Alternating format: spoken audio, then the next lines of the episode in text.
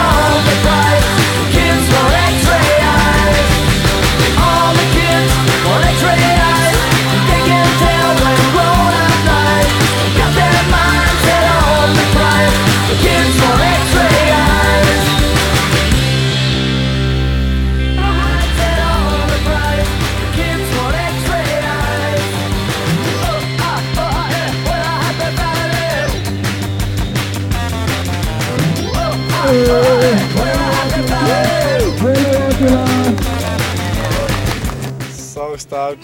Uh, I think it's my best result in this year. Can't believe.